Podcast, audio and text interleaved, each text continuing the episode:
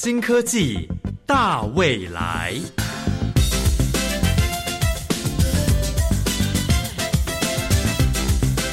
科技的进步让你看得见未来，深入浅出的介绍让你听得懂科技。欢迎收听由谢若楠制作、吴宜佳主持的《新科技大未来》。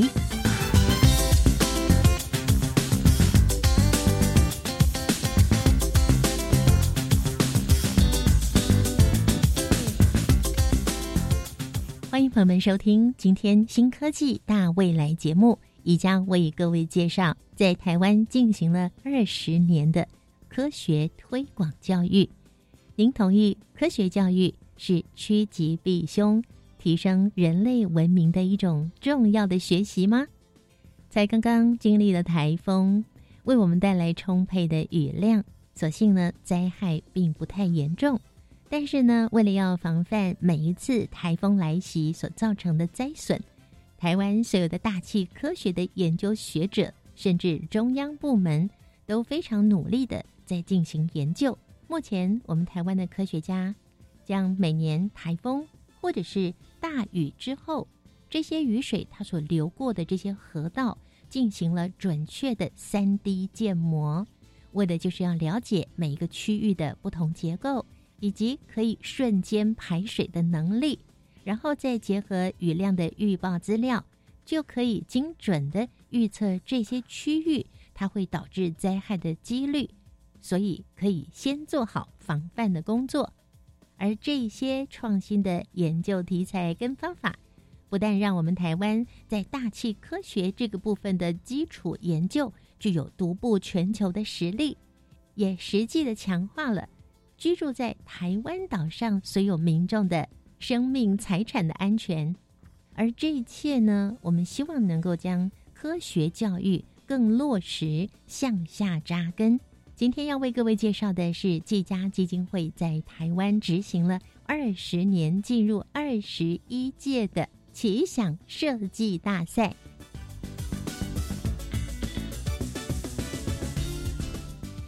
亲爱的朋友，今天的新科技大未来节目，我们要为各位带来奇想设计大赛，有持续二十年的时间了。那我们邀请到了季家教育基金会的副执行长周丽华，周副执行长，您好，听众朋友大家好。另外一位邀请到是杨彩胜专案经理，各位听众好。我们请副执行长呢。先为我们大家介绍一下技家教育基金会在推展科技教育这方面有什么样的理念呢？我们基金会是九十一年成立的，创新科技美化人生是我们的愿景。那其实一开始董事会就希望说，我们在科技教育的这个推动上，因为在二十年前嘛，科技教育在台湾没有那么普遍，跟没有那么的被重视。被重视，对我记得我们那个时候啊，为什么会来？推这个科技教育，我一个很深的印象就是，我们到了学校去，那时候还很多的老师都没有使用电脑，所以我们就希望说，应该要让这个科技教育一定要多去做一个推动。所以我们那时候有个理想，就是希望说，让科技美化人生。因为我们那时候在学校跟老师的互动，发现很多的老师他在电脑的使用上都有一些问题，譬如说，可能因为插头没插好。然后他就以为他电脑坏掉了，嗯，因为他对电脑都没有基本认识，非常陌生，对，不认识，也不知道这个电脑的盒子里是怎么样，就是荧幕这样。然后有时候可能按键或是有一些可能没有那么顺，然后他就以为电脑就坏掉了。大家对电脑那时候非常的不认识，所以就让我们觉得说啊，要科技美化人生，第一步一定要让大家对电脑有认识。所以我们在就决定了，我们就推出一个电脑的秘密。那我们把电脑整个拟人化，譬如说 CPU 像人的大脑，然后 monitor 像人的眼睛，电脑里面最主要的主机板，哦，就像人的神经系统，它串联了我们所有键盘、键盘这个感觉器官，像我们的感觉手脚这样子感觉器官。keying 的东西经过主机板里面的 CPU 整个传递，然后这样子跑一圈才会出现在你的荧幕上。我们就希望说，哎，让大家对电脑有个基本的认识，他以后就会知道说，哎，这个电脑的速度，还有什么是零与一这些哦，电脑的一些基本认识。那我们推出以后，我们也是出乎我们的想象。一开始推出的时候，受到很多学生的欢迎，好多人都来跟我们订。结果那个场次都不够，我们还后来就还安排了科技到校，哦，然后接着又有 PC DIY。随着整个科技的进步，像近年来我们就有发展成科技新乐园，还有科技大未来，嗯哦，也是与时俱进的去做我们的这个诶硬体的教育的这个科技教育的推动。那我们另外就希望说，科技美化人生除了硬体还有软体，所以我们另外一个区块就是以缩短数位落差为主，是因为我们那时候也发现到，诶，老师们对电脑的陌生，使用的陌生，然后后来我们推了这个数位之爱电脑教室，是因为我们觉得很多银发族妇女朋友，他们其实啊，如果能够用电脑，哦，其实对他们的生活有很多的帮助。如果他们能上上网，哦，对子女的教育、小学的一些教育，或是对自己的生活都有很多。像我记得我们做那个电脑班的时候，那时候有一位林建儿，他是在专门在设计灯会的灯笼，嗯，然后他说他以前呢都要跑很多图书馆买很多的书，他来上了电脑班，哇，一根手指头对上上网他就收集好多好多的资料。了。对，所以这个我们另外在软体就是有发展的这个缩短数位落差的这个数位之爱电脑班，那也随着这个时间，很多的银发朋友跟我们反映，就是说他们的手机不太会用，然后常常来上电脑课都问手机的问题。嗯，所以我们后来就在开发了这个乐龄学院，然后也有很多的课程。那我们今天的彩胜布鲁斯就是有负责我们的这个乐龄学院，我们可以请他来跟大家谈一谈。好啊，来彩胜，你本身学的是跟这个电脑有关吗？嗯，其实不是我本身是数位科技吗？呃，工业设计啊，我是工业设计工业设计，对对对。但是年轻人没有一个不懂电脑的没。错，啊，对对对，嗯就是懂电脑嘛。然后说年轻人就是懂电脑、懂手机，对吧？嗯就是会会用这些工具。那其实当初我来这边去做这个接手数位之爱这边是。因为那时候刚好疫情的期间，然后其实数位之爱以前的课程，其实大多数长辈来上课的时候，长辈是喜欢你的手机接大荧幕，嗯，然后他看着你，因为他可以直接看嘛。嗯你按哪里，你跟他说，哎、你按这边哦，你按那边哦，然后可以变成什么样子，他会觉得说，哦，我的画面跟你一样，他很安心。嗯可是变现在是疫情嘛，那疫情期间就没有办法出来上课，那等于说所有的课程都要变成是线上线上教学对对对。那时候我就想说，有什么样的方式是可以在他们线上的时候，可是也同时能够实际在做学习这样子。嗯所以那时候我就想说啊，那如果我把每一个步骤结一页、结一页、结一页，就是我每个画面，手机的每个画面，我结一页、结一页、结一页，然后要点哪里，我全部都把它变成 PPT 这样圈出来。然后上课的时候，我就是哎边播，然后边跟他们讲解一个一个步骤，然后他们就是电脑看，然后手机就拿着直接跟着操作。然后我发现，哎，其实他们这样子的学习速度也是非常快，而且还会比之前还要来得快，因为之前。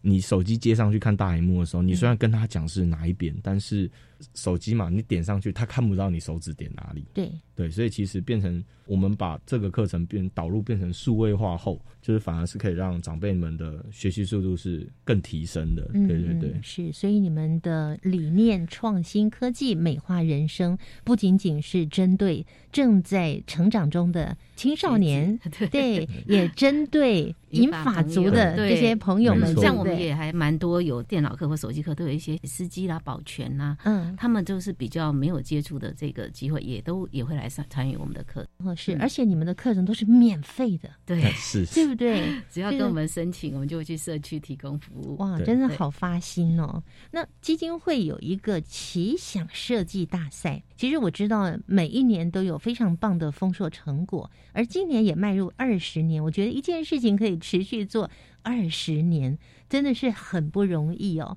来跟我们听众朋友介绍一下。举办这项奇想设计大赛，它主要的目的跟初衷，哎，当时我们基金会成立嘛，那在大家董事们大家在讨论的时候，就是说技嘉教育基金会本身是一个科技公司的背景，所以推广科技教育以外，那我们的董事司徒老师他就有提出来说，他觉得基金会啊应该要为国育才。我们应该要培养这些年轻人，然后让他们能够成为国家需要未来的人才。那那时候其实我们有想过，是不是要做一些像什么防毒软体啦，或是治安比赛啦，嗯哦，可是像那个部分就会跟我们原来的科技是比较类似的。可是那时候刚好发生了一个事情，在九十一年的时候，因为苹果本来在九一年那时候这家公司已经快要不行了，嗯，可是他因为那时候推出了这个 iPad，哦，它整个的苹果翻转。哇大赚钱，而且那时候在很多地方也看到这个美学经济。我们就在这二十年前那时候就看到说，哎，其实美学经济会是未来的一个趋势。嗯哼，好，然后我们也看到了一点，就是说台湾总共有二十四所大专院校有工业设计系，可是这些不管是台科大、北科大或是成大，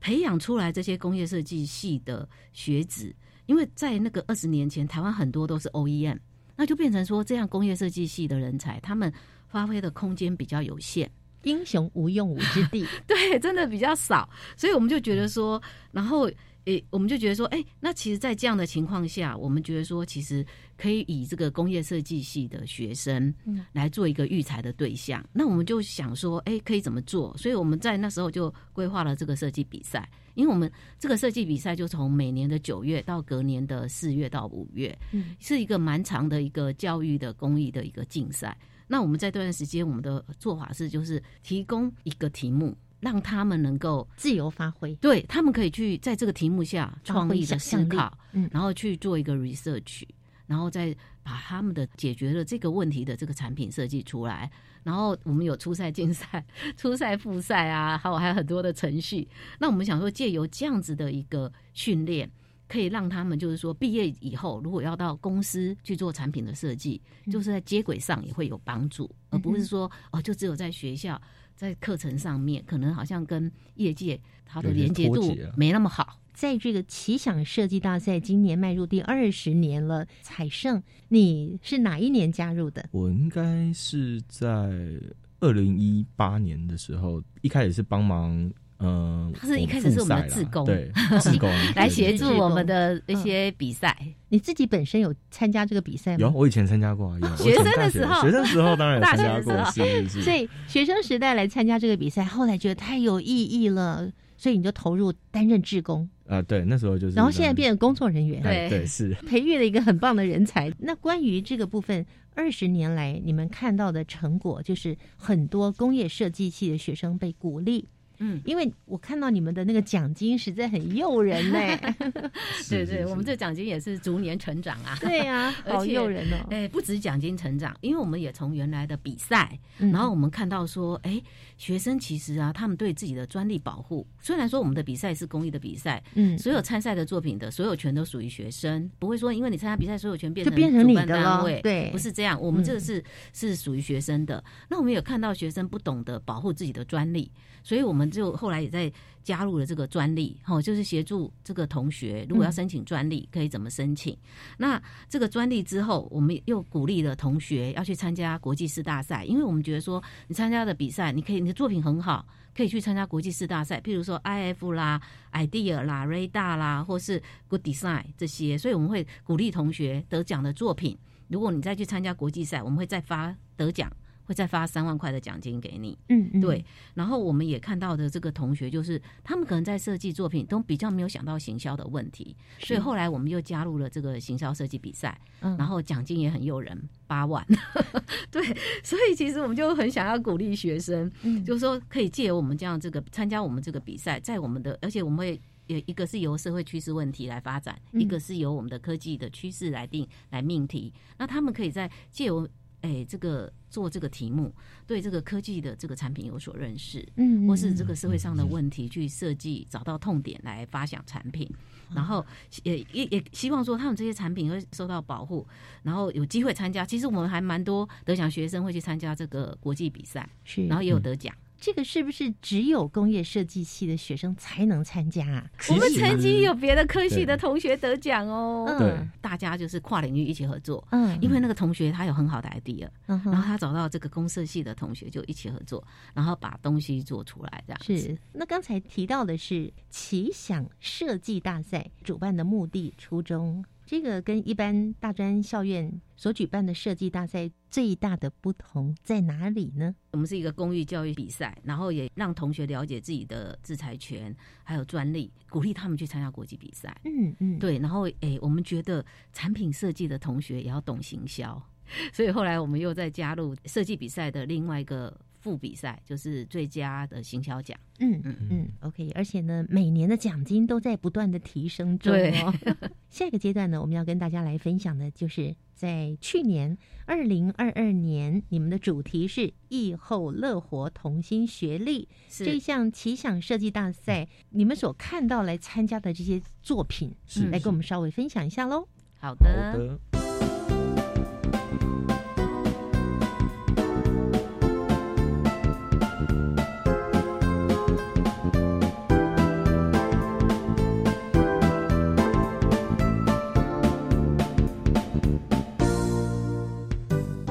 亲爱的朋友，你现在正在收听的是教育广播电台新科技大未来节目。我们今天呢，为各位介绍的是技嘉教育基金会他们所举办的奇想设计大赛。我们今天邀请到的是技嘉教育基金会的两位好朋友，一位是副执行长周丽华，周副执行长；另外一位是专案经理杨彩胜。那我们接下来呢，是哪一位要帮我们介绍？在二零二二年的主题定为“疫后乐活同心协力”的这个奇想大赛呢，疫、嗯。就是染疫疫情的疫，哎，其实那时候会以“疫后乐活”这个题目来定哈，然后让同学发挥去做设计，是因为我们想说，因为疫情已经影响了很久了，可是我们看到了一个机会点，就是同学啊，从二零二零年受这个疫情的影响，在这样的疫后的生活里面，他们是有很多的体验，可能自己在生活上食衣住行娱乐啦，都有受到这个疫情的影响。做一个产品设计，常常就是你发现问题，然后去可以怎样设计一个产品来解决它。譬如说，有的人是左手的，那如果你可能用右手的餐具啊，有的专用左手设计的，它就会很好使用。那我们也觉得说，在同学有这样的一个亲身的经验，嗯，那我们就是以这个疫后乐活的这样子一个题目，想让同学来想想说，哎，你受了疫情影响，有些人在诶线上工作者他们有什么需求？嗯那如果你要线上学习，有怎样的产品会帮助你？像现在三级啊，还有一些线上看诊。他们会需要像有一些医生，我们前阵子看到说啊，医生突然要线上看诊，嗯非常的不便。针对这些问题去解决，去想一些产品来协助医生，嗯。那就会是一个很好的一个解决的一个，所以我们就觉得说，哎，这些同学们哈、希望他们以疫后乐活来做这个设计，然后再想想自己在生活上，食衣住行娱乐，甚至运动，像运动，其实在疫后也有很多的一些改变，也有一些产品的产生。所以这是你们在二零二二的这个疫后乐活同心学历的嗯主题发想。嗯，那想必有很多学生们来参加这样子的一个竞赛。对，那去年也是有帮我们很多的作品。对，举几个你觉得非常亮眼的作品来介绍给大家咯。哎，这个亮眼的作品，我们就请彩胜来跟大家分享。我们在定定这个主题的时候，我们往往会说，做设计就是你要亲身经历过这件事情，你才会比较有共鸣，才会真的看见问题。所以这个主题，我们当时就想说，哎、同学们真的亲身经历一年多的疫情生活，那经历完一年多的疫情生活后，他是不是从中会得到一些体悟嘛？嗯，然后会将其运用在设计中。那像其实这一次得奖的两件作品，其实就真的真的是有把这件事情带入。那呃，第一件作品叫做呃 Brave，它其实就是呼吸。那一开始我看到这件作品的时候，我是觉得蛮惊讶的，因为那件作品它设计的是剪头发发廊的椅子。对，那最后我在决赛看到这位同学啊，看起来就很像是很常去 settle 头发的。对对对，因为疫情的影响嘛，其实你会发现很多的发廊里面，你进去的时候只剩下设计师一位，嗯，然后就是设计师帮你剪一剪，设计师帮你洗，然后最后设计师送你出去之后，设计师要自己扫地，因为为什么？因为他们要为了怕，就是可能疫情有多的传染风险，所以他们尽量都是让发廊里面都只有一到两位的设计师。嗯，而且就不会再有对对对哈，而且就不会再有请那种工读生啊，嗯特别帮忙洗头或打扫。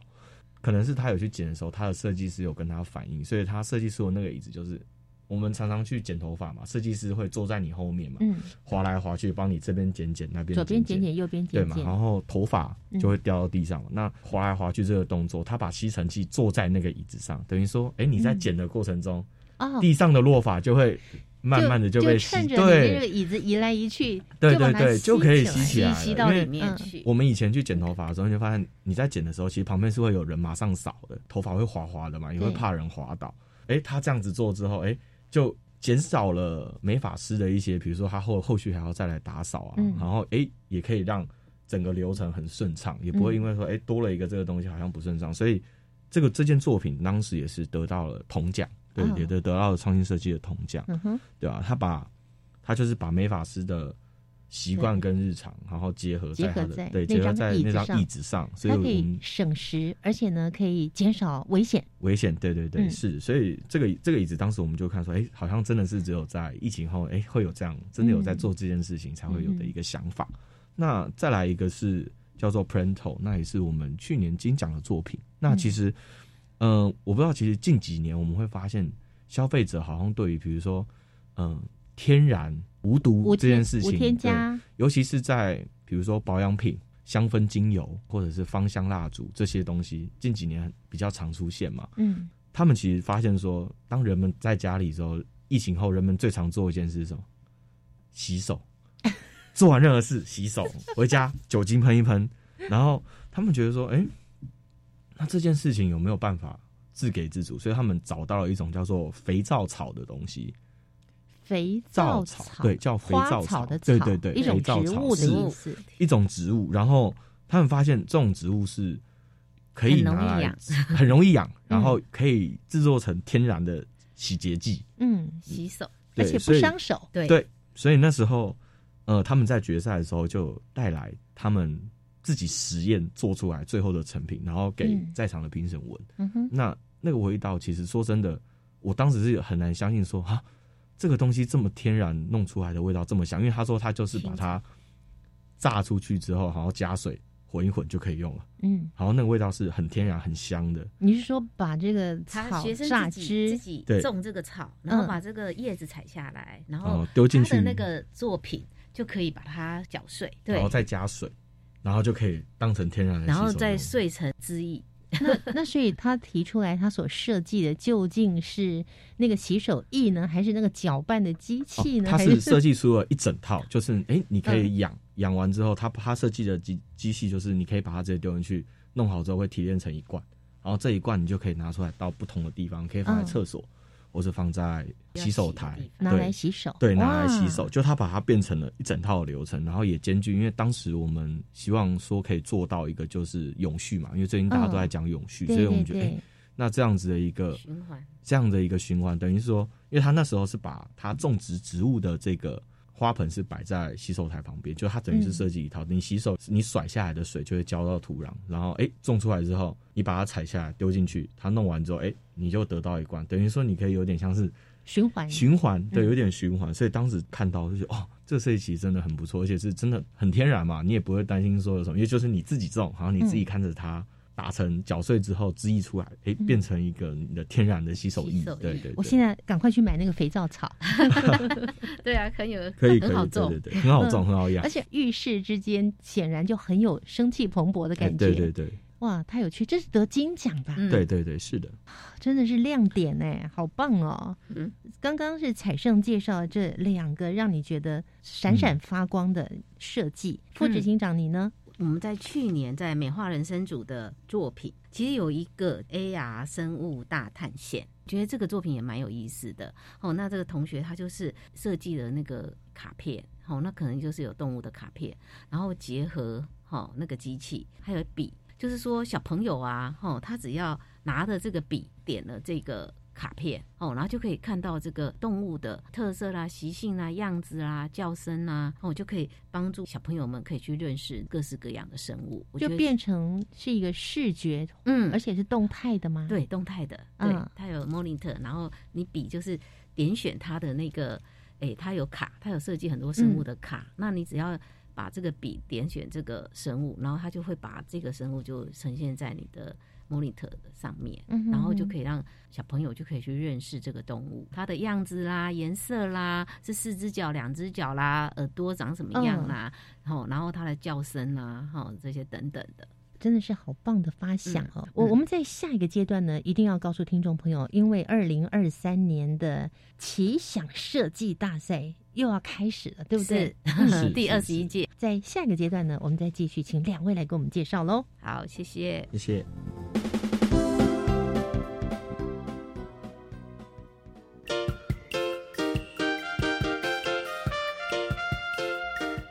大家好，我是李大华。教育开讲，讲开教育新观点，邀请您一起来了解最新教育政策。非常欢迎您锁定每周一、周二下午七点零五到八点教育开讲节目，在 Podcast 也可以听得到哦。教育从倾听开始，一定划得来。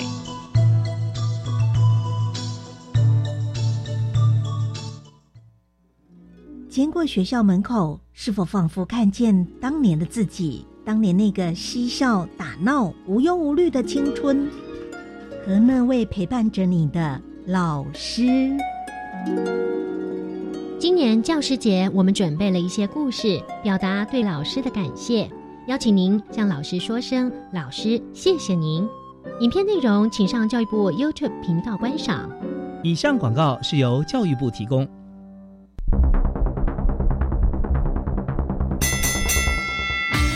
大家好，我是改变人指挥官。食槟榔一定有牙毛，无论是青啊，也是透红花、白花，其实拢同款。请大家同齐卖步、卖招、卖请，为了嘴口的健康，戒掉槟榔上实在啦。国民健康署关心你。以上广告由卫生福利部国民健康署提供。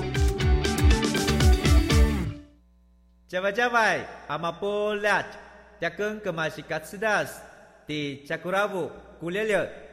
大家好，我是来自台东的胡代明，这里是教育电台。那罗哇那咿呀那呀哦哎呀，那是你呀鲁玛的呀恩哦，朋友们就爱教育电台。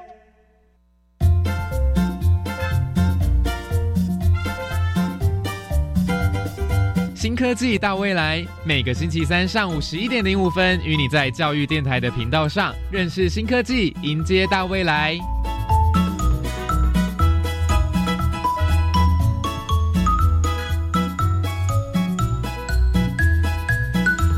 朋友们正在收听的是教育广播电台《新科技大未来》节目。今天呢，为所有的朋友来介绍技嘉教育基金会所举办的已经迈入第二十年的奇想设计大赛。每一年都有不同的主题哟。去年的主题是“疫后乐活，同心学力”，那今年的主题又是什么呢？我们两位特别来宾呢，是来自技嘉教育基金会，一位是副执行长周丽华，周副执行长；另外一位呢是专案经理杨彩胜。好，我们接下来呢来跟听众朋友介绍二零二三年的奇想设计大赛主题是什么呢？二零二三将从九月十六号比赛开始报名。那我们今年的创新科技组的主题是“原力觉醒”，那美化人生组的主题是“伴伴爱”。我们现在请彩胜来跟大家介绍一下“原力觉醒”元宇宙有关系的这个题目。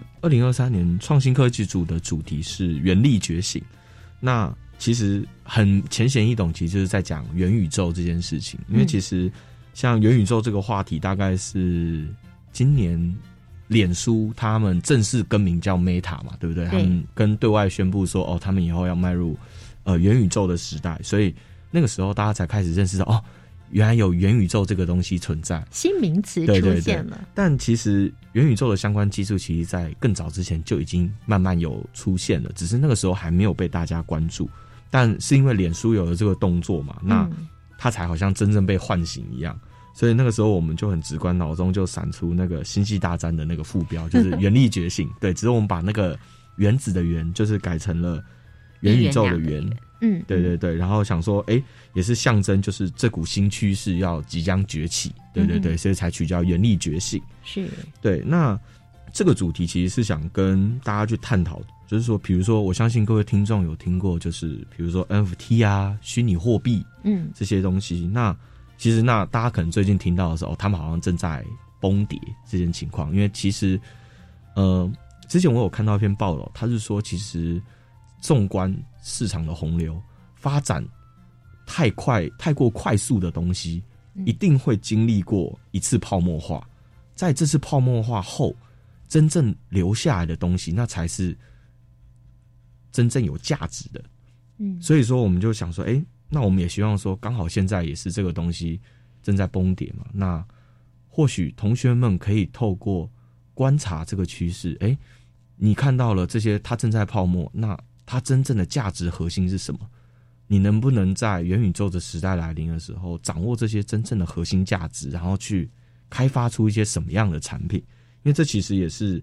呃一位优秀设计师需要有的敏锐度。嗯，对，就是你要能够在跟得上时代，在趋势中找到一些问题，嗯。然后找到一些哎跟别人不一样的独到见解，这也是我们这次设计这个主题的原因。所以刚刚你提到那个 NFT，嘿是。我们在上节目录音之前呢，你们就邀请我来打开我的手机，我立刻玩了一个小游戏来体验了一下，我就得到了一个很漂亮的图哎。那这个是呃你们正在进行的一个活动项目之一吗？呃，是因为其实我们每年参加奇想设计大赛，我们都会给来参加我们说明会的同学一个参加礼。那参加礼往往会扣着说我们的主题。嗯，那去年的主题疫后乐活嘛，所以我们送的是防疫笔。嘿，刚刚有送给您的嗯防疫笔，有我也有拿对对对对对到哦。嗯，那今年的主题是元宇宙嘛？那我们就想说，那我们一定要让同学们体验这件事情，因为其实 NFT 最常被拿来做的是行销这件事，所以我们想说，呃，我们的比赛，副警长说，哎、我们的比赛其实是还有行销设计大赛，所以我们想说，那我们应该要做一个示范，嗯。让同学知道说，哎、n f t 的行销方式是怎么样子在做，嗯。所以说我们想说，我们要怎么样能够让同学们体验到拥有 NFT 这件事情？那我们不可能让同学们真的去开一个电子钱包，因为毕竟不是每个学生都有钱可以买得起虚拟货币嘛。对，所以我们就自己架设了一个网站，然后我们绘制了大概两千组的 NFT 图，就是像您刚刚只要扫了 QR code，登记基本资对料，，登记基本资料，嘿，然后你就可以得到一张图，得到一张图，那这张图呢，就是你专属拥有的。那嗯最后我们会做一个摸彩，那摸彩的奖品就是有，比如说像笔电啊，嗯。或者是滑鼠或者耳机，就是跟我们技嘉科技公司比较相关的产品这样子，好会做摸彩。就是等于是有点像是类似一个简易的行销活动，让同学们也可以参加，好玩嘛？因为同学们没有电子钱包，可能没有想象过，哎、自己可以拥有一个 NFT 的头像，对，所以我们就是想说，哎、透过这样的方式，也让同学参与。那那些图里面也有也有分比较稀有的款式，嗯跟比较普通款，像您刚刚抽到的就是超我们比较稀有的稀有的款式，对，就是让同学们体验。然后其实主要也是想要向同学们传达 NFT 正确的一件事，行销跟正确的一件事。像您刚刚拿到，哎、你会觉得说 NFT 好像就是一张 JPG 的图片，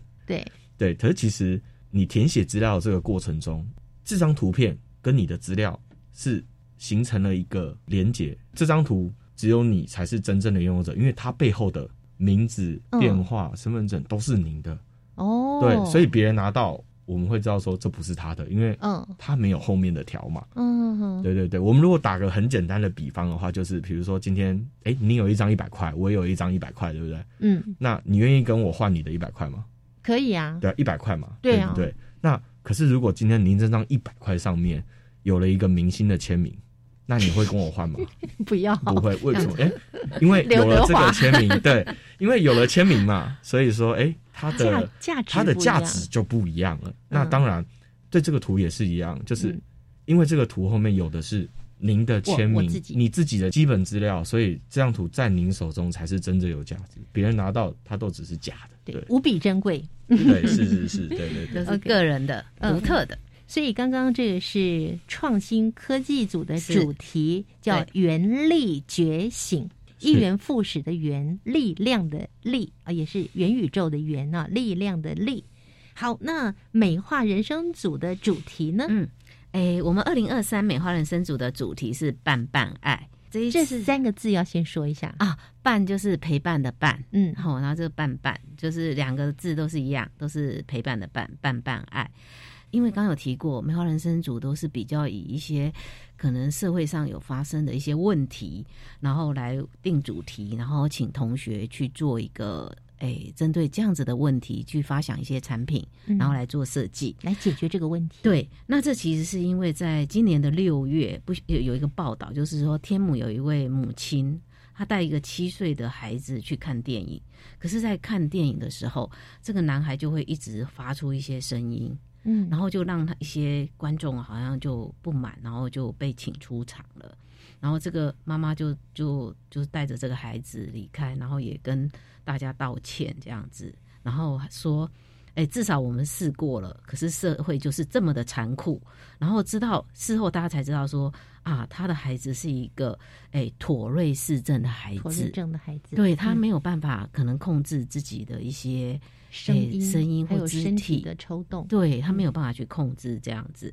所以就看到了这个这个事情，然后我们就想说，哎，今年我们就想以这个“伴伴爱”的这个题目，然后让同学来想想说，我们是不是可以去认识一些障碍。哦，那大家也可以，就是说，你就说你认识了这个障碍，可是也希望这个产品，那你在你认识的时候，也可以去尊重多元，嗯，嗯。让大家可以去体验，就是说我在使用这个东西，棉花人生组都比较针对这个孩童，嗯孩童的产品，所以我们希望说能够设计这个认识障碍跟尊重多元这样的东西，设计到我们这个儿童的这个玩具或是这个教材中，嗯。然后让孩子他们也能够去感同身受，嗯然后去能够去理解他的这样子一个就是身体上的问题，是让我们多一点同理心，对，对是。是而不仅仅是同理而已，我们嗯。还可以想办法来解决这样的一个状况。对对。是，是嗯 OK，嗯。这是这一组希望就是能够去设计嗯这样的一个产品，嗯哼哼所以我们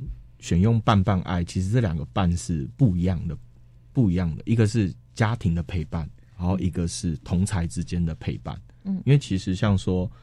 近几年来啊，其实身心障碍的儿童是逐步增加的。嗯所以说，现在大家很多校园都在进行就是融合教育，怎么样让身心障碍的学生能够真正的融入到正常的班级中？这其实对老师还有学生其实都是一个蛮大的挑战。对对，所以我们才想说，哎、那有没有办法是设计出一个像是教具或是玩具，可以让正常的小朋友先认识或是有认知到说，其实我们没有不一样。嗯嗯，对，就是为什么要不要用一些比较歧视的眼光去看待，哎、可能跟你不一样的小朋友。是对对对，哇，我想这是二零二三年在创新科技组以及美化人生组的这两个不同的主题，一个是原力觉醒，一个是伴伴爱。我们嗯欢迎更多的朋友有兴趣来参加，但是。我觉得这个应该是有一些资格的限定吧，比方说，我想去参加，可以吗？那可能就有抱歉了，因为我们这个比赛啊，针对的都是大专院校的学生，哦，对，所以就是要学生，所以我们三个都没有资格。对社会人士，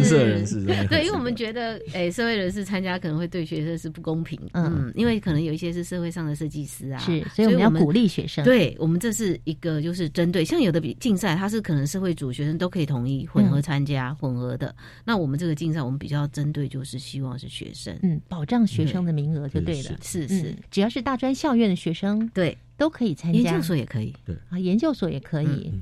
大专校院到研究所层级的学生们都可以来参加，不管科系，对不对？，对就不管科系，不不管科系然后你也可以跨跨校、跨组一起对，可以合作，可以，对不对？他可以跨组参加，好，对，他只要邀请好朋友一起来参加都可以，嗯不同学校也可以，嗯哼，跨组、跨校嘛，哈，嘿跨系。现在我们听众朋友可以直接进到技家教育基金会的网站，上面就有二零二三年你们的奇想设计大赛的比赛办法喽。我们从九月十六号开始，对，哦所以九六月有九月十六号之后，进入我们技家教育基金会的网站，就会看到二零二三的奇想设计大赛。嗯嗯嗯，那就是再过两天 就可以对进来的。好，我们把这个讯息告诉大家。技嘉教育基金会他们不仅仅是针对不同的年龄层来提供给，比方说，让我们的生活可以结合。这个最新的网络科技，同时呢，也能够把这个网络科技这个三 C 产品、三 C 的运用带给银发族。那这是个部分呢，我们留到待会儿小单元观点大突破，再带给大家轻盈共创计划。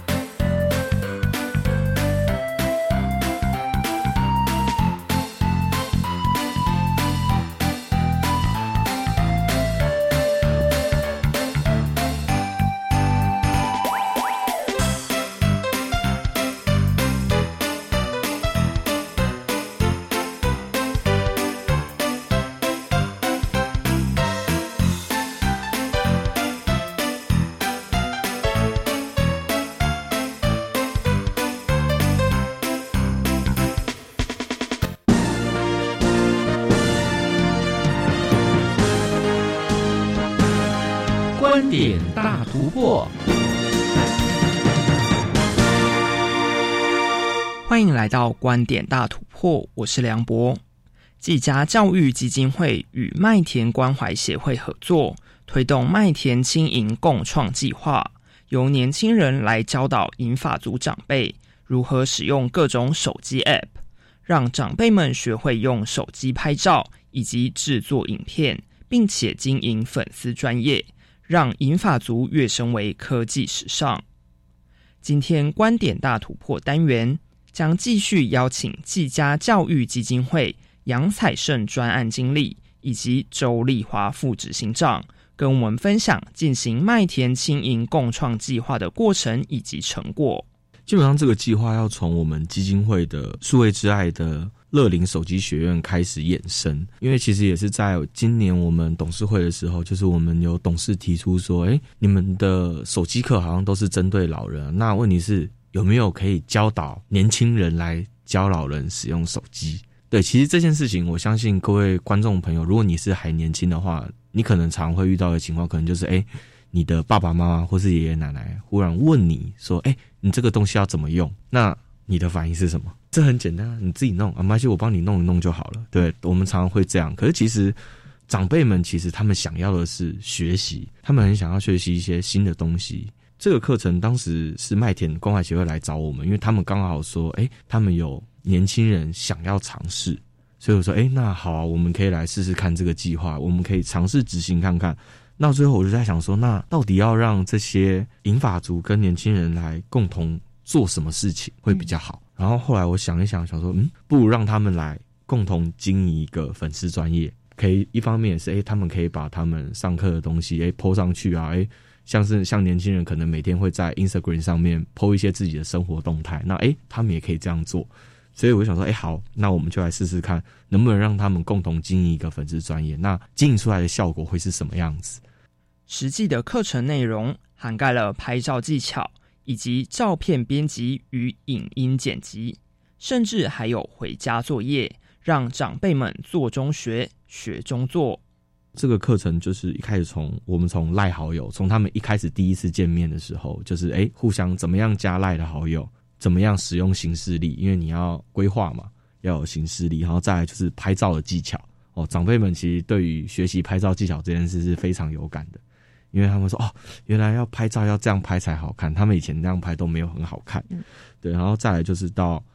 呃建立群组后嘛，然后会用 Instagram，它是一个相片的拼图软体，然后最后到用 KCup 是一个剪辑的软体，就是会让他们诶除了学会相片编辑，然后还会学会影音的剪辑。所以说他们每学习完一个新的 App 之后，我们都会让他搭配一个回家作业，说诶你可以回去创作看看，然后他的创作就会被。放到粉丝专业上，他们还要跟他们那一组的年轻人，因为我们总共是五个组别，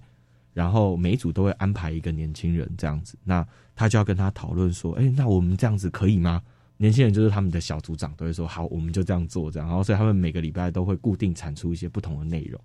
有趣的是，课程设计并不是单向的教导长辈使用手机，反而还安排了让长辈们教导年轻人烹饪做料理，借由角色对调，让参与的年轻人发现，面对自己不擅长的事物。都会有手足无措的情况。我们昨天的课程是让长辈们教年轻人煮一道他的拿手菜，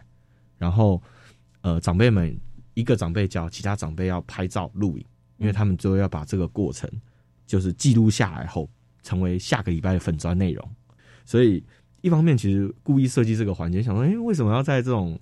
明明是做数位博主，哎，怎么会安排一个主菜？对，那其实呃，我这样的安排是有用意的。其实，在学习手机这一块，我相信年轻人学习 App 是很快的嘛。你跟他讲一次，他其实八九不离十就能玩得很好。可是长辈们不一样啊，长辈们对他们来说，这东西是新的，他对于新东西都会有些陌生，会不知道怎么按。那主菜这件事也是一样，其实大多数的年轻人现在不太主菜，因为我们都是外食居多嘛。那故意。交换一下，你就会发现哇，年轻人在厨房里面是手足无措。我现在不知道做什么。好，长辈说：“哎，你要那个，你要那个，你要那个，你现在要那个。”哎，让他们的身份互换一下，就是换成说：“哎，原来不论你到什么年纪，其实当你第一次面对你不擅长的事时候，不擅长的事情，你其实都会手足无措的，你都会不知道下一步要怎么做，你都还是需要别人来教导。”杨彩胜经理表示，长辈们学习使用手机后，会觉得自己更年轻了。而年轻人则可以从长辈身上获得他们的人生经验。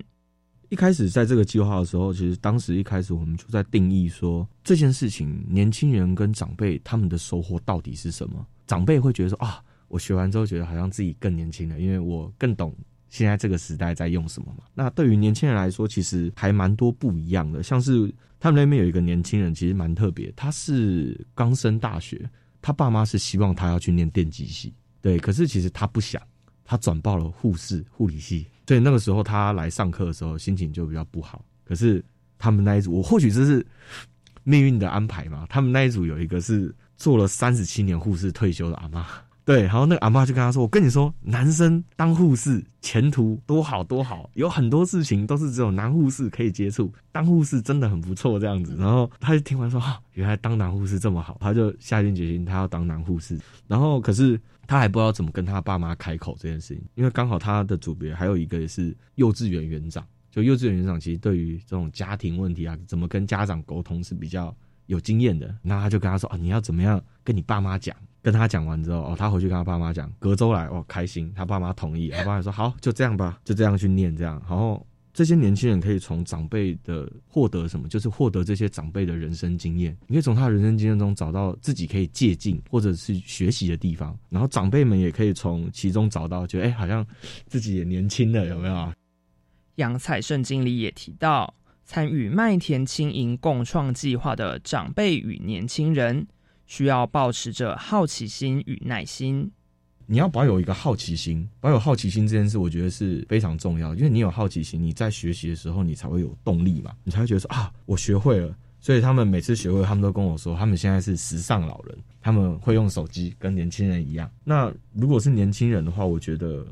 你需要有耐心这件事情，因为其实长辈他们在学习这些东西的时候，往往可能你教完一次哦，他当下做完了，可是他还要再马上反复做大概两次到三次，他才会真的把这个东西有点记起来。对，所以是还蛮需要耐心的。在课程中，技家教育基金会除了规划内容，也负责提供讲师与教材。基本上就是我们会协助他规划内容，就是每一次课程的内容该怎么样去做，也可以让他们产生的火花会更好。然后再来就是我们这边就是会出讲师，就是讲师会去教授不同 A P P 的课程嘛。然后再来就是制作教材，你要教课，你要总要有教材设教材设计，你要有影片，你要有一些相对应的东西，才可以让他们看完之后，哦，原来要这样做。对于未来是否持续举办类似活动？杨彩胜经理表示，需要进一步讨论。周丽华副执行长则提到，后续可以思考是否能促成线上互动的机会。未来会不会再执行的话，这方面我们可能内部会再讨论完，然后看觉得说，哎，他是不是可以纳入成我们一个正式的课程，然后我们可以正式来把它编列成我们一个长期的计划。可能我们内部还会再讨论。孩子们他们现在面临开学要回去，哦，那可能就比较有的还到南部去念书，不在台北，所以我们可能就是要在利用暑假的时间，那会希望说，哎，那个借由他们这次的认识，然后看，哎，之后他们回到各校，那在我们会再想一下，哎，促成一些活动，看是不是可以增加他们的一个线上的互动的机会。透过手机 App 使用课程，让长辈了解年轻人的世界，也与晚辈分享宝贵的人生经验，老少互相学习，发挥各自的价值，展现麦田经营共创经营成果，值得各界效法学习。以上是今天的观点大突破，我是梁博，下回我们空中再见。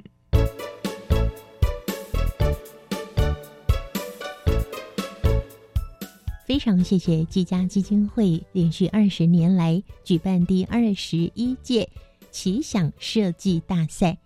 很多参赛的同学，他们的作品送到国际去竞赛，都有得到非常不错的成绩哦。那在两天之后，季家基金会在他们的官网上面呢，就会公告二零二三年奇想设计大赛的比赛办法，还有奖励的规则。这项是针对大专校院以及硕博士生所举办的活动。那接下来一项要介绍的，这是由国家科学及技术委员会所主办的二零二二 Open Co 科普创意松科普创意提案征件竞赛。这项比赛除了大专校院以及硕博士生在学的学生可以参加竞赛之外呢？非学校形态的实验教育学生也都可以报名哦，分成了大专组以及高中组来进行评比。这个是为了要增进全民科学素养，还有理性思维的能力，来推升科普人才以及创意动能。国科会的这项 Open Co 科普创意松。把科普创意的孵化过程比拟为一场马拉松，所以呢，他们希望透过科普创意的提案征件以及科普短片的征件这两项竞赛的举办呢，希望从校园中挖掘兼具社会创新与科学普及思维的跨领域人才。那科普创意提案征件的竞赛呢，是以科普创新作为主轴。希望激励校园学子秉持社会的创新精神，为国内的科普教育以及传播模式提出创新的构想。希望运用多元管道的新科技新模式，来结合 STEAM 跨域思维及社会实践能力，为我们国内的科学普及注入创新的活力。能够串联学生族群的量能，一起来寻求我们社会永续共好。而这项竞赛的奖励呢，非常的优厚，不管是大专组或者是高中职组呢，第一名都是奖金八万元，第二名都是奖金五万元，而第一名是奖金两万元。另外还设有特别奖，有最佳创意奖以及最佳潜力奖。提供奖金一万元，而更特别的是，这项比赛还提供指导老师奖哦。针对大专组以及高中组前三名获奖的团队，指导老师都可以获得新台币五千元的奖金。这项竞赛呢已经开始喽，一直到今年的十一月十六号下午的六点截止，欢迎直接上网。进到国家科学及技术委员会来了解比赛的办法，并且呢踊跃的报名参加哦。好，那最后我们来听听下个星期的节目预告喽。沉浸式虚拟实境急救照护训练系统，那主要是希望能够提供学校的学生以及临床人员做急救照护的训练。这个系统具备三大特点：第一个特点是它可以提供多人同时协作；第二个特点，我们设置了观察者的角色。那不仅仅是这三位人员能够在系统里面去做训练，第三个特点，我们能够做到及时的回馈以及后台的资料的统计数据，那能够适时的给练习的人员或是教学的老师，不管在学习或是教学上的回馈。下个星期，我们将为各位介绍亚东科技大学他们所提出的沉浸式虚拟实境急救照护情境模拟系统，这对于急救照护的教学非常有帮助。欢迎您下个星期一起来认识这项研究。我们下周见，拜拜。